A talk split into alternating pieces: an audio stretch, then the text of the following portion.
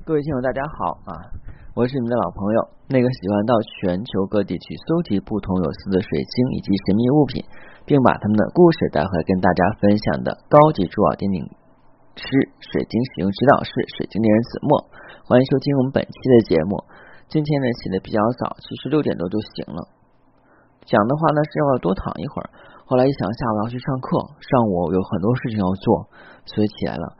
哎，我发现今天一上午的效率挺高的，做了很多事情。平时上午的话呢，都是在睡梦中度过的。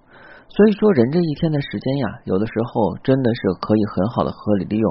还有晚上的时候，尽量还是少熬夜，要早睡早起。我经常跟你们这么讲，但是有的时候我做不到。哎，我是属于一个夜猫子型的人。现在好像夜猫子型的人都比较多啊，但是对身体不好。就明明知道烧烤不好，还是喜欢它的美味啊。现在人都是这样 啊，自己。以懒以拖延为借口，其实做了很多伤害自己的事情，而自己呢却没有办法。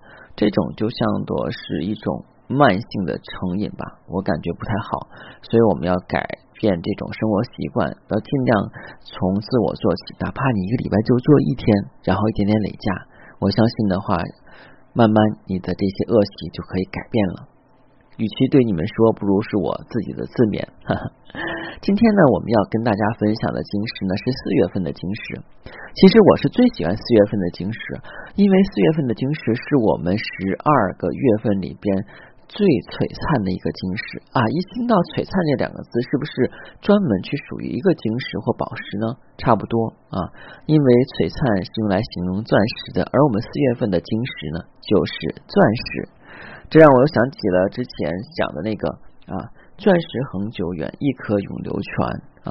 其实当时钻石的价格并不贵，就是美国的一家公司比比尔斯为了啊宣传自己的钻石，然后呢有了这个脍炙人心的这个语言啊，钻石恒久远，一颗永流传。后来钻石的价格大涨，以至于现在我们所有的人如果是要订婚或结婚的时候，一定啊要勒紧裤腰带啊，给对方。选一颗钻戒来表达自己的忠心，而且的话也象征自己的爱情坚贞不变，对吧？那四月份的钻石呢？它是主要经过切割研磨之后，会发出更漂亮的璀璨光芒，是因为它有独特的棱面，然后呢会在阳光照射下转动棱面以后的话，散发出有火彩的光芒。钻石呢也是来自于希腊语啊，我们看一下哈，所有的生日石。它都是来自于希腊语，可惜的话呢，我不会拉丁语系的这些内容，所以没有办法以希腊语发音来告诉你们钻石在希腊语叫什么。当然，我们小伙伴里边可能有懂希腊文的，不妨去教一教我。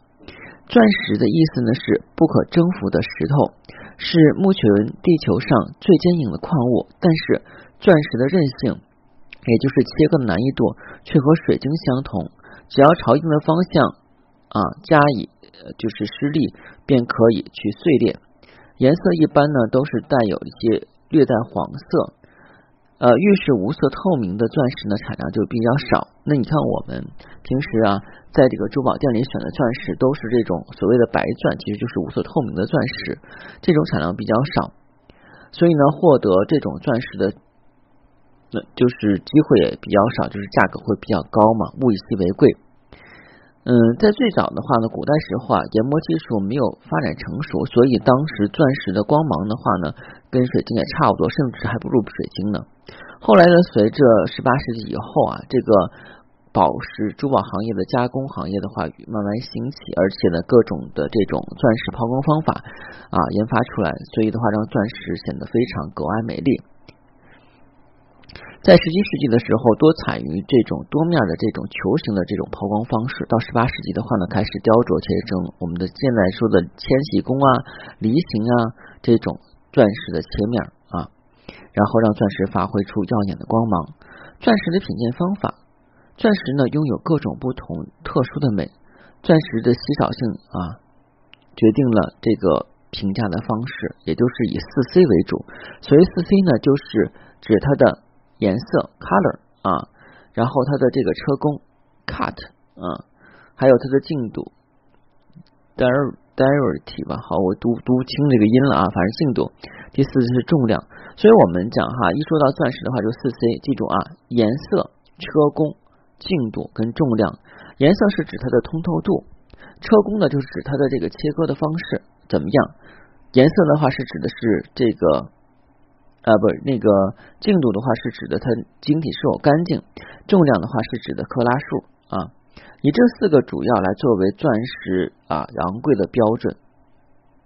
钻石的这个石语叫做纯真无瑕啊。然后它的能量语呢，就是它的能量属性是什么？是活化意识、激发潜在的能力、提高生命力、引导向更高的精神。层面啊，这个的话说起来就比较笼统了。其实钻石呢，它是无色透明的会比较多。如果对应我们的生命点的话，是应对待我们百会穴头顶的一个位置。关于钻石的传说呢是这样的：长久以来，世界知名最大的钻石是英国王室权杖上的那颗钻石，叫做克利兰一世啊。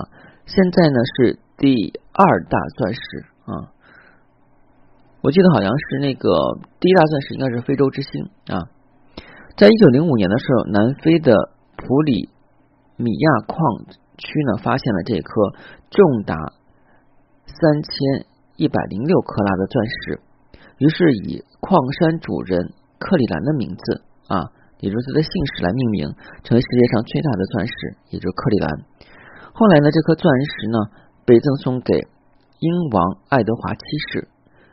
英国王王室呢命名啊，这个荷兰的著名切割，就是怎么说呢，就是切割大师吧，或者说我们讲的珠宝设计师啊，约瑟夫亚当斯来负责切割。一开始呢，因为太过紧张而失神，无法顺利切割。就这样，世界上最大的钻石由约瑟夫精湛的技术雕刻成九个主要的大钻啊，分别命名为克里兰一世。啊，到克里兰九世和九十六颗小钻石啊，所以的话呢，那个英王室那个权杖的钻石比较大，但是我据我所知，好像最大的这个钻石叫非洲之星啊。然后呢，钻石的硬度是十啊，因为我们之前讲的模式硬度，水晶硬度是七，钻石硬度是最高的，是十。钻石的产地的话呢，有摩博兹瓦纳。澳大利亚、刚果、俄罗斯、南非共和国、加纳等啊，其实我们都知道，南非钻石品质最好。它切割方式的话呢，有这种千禧工啊，其他花式的切割。钻石的保养呢，一定要避免一定方向的强烈撞击，因为它油性高，所以要定期的话呢，以中性的试剂来去清洗。钻石的颜色有黄色、蓝色、粉红色、红色、绿色、褐色跟黑色。平时我们看的比较常见的话呢，是无色透明的钻石，但是黄钻跟蓝钻还有粉红钻石也是价值连城的。目前来讲的话，绿钻就比较少，褐色和黑色的钻石也是比较稀少的。今天的节目就到这儿。如果你想选购天然的水晶或神秘物品，不妨加我的个人微信，每期音频节目中的文字介绍里我的英文名 R O G E R X C 九八六。加我的时候请备注水晶听友，要不通不过。那我们在自然界还有一种。晶石啊，叫闪灵钻。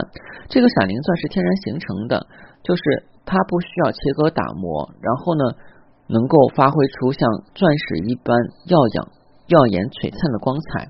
它天然形成那种独特的棱面，非常漂亮。顾名思义的话呢。被称为是闪，就是闪烁的钻石闪灵钻。可惜闪灵钻呢，它是属于水晶体质，所以的话呢，它不是钻石。当有人啊选到一块闪灵钻的时候，你把它认为是钻石，那就大错特错了。所以这个知识是一定要科普的。呃，不知道您听的怎么样啊？如果您是第一天收听我的节目，又对珠宝啊以及我们的水晶感兴趣。啊，不妨建议您在喜马拉雅上订阅健康水晶栏目，然后从头开始收听，因为已经录了六百多期的内容了，满满的干货，已经让您对水晶有进一步了解。谢谢大家，再见。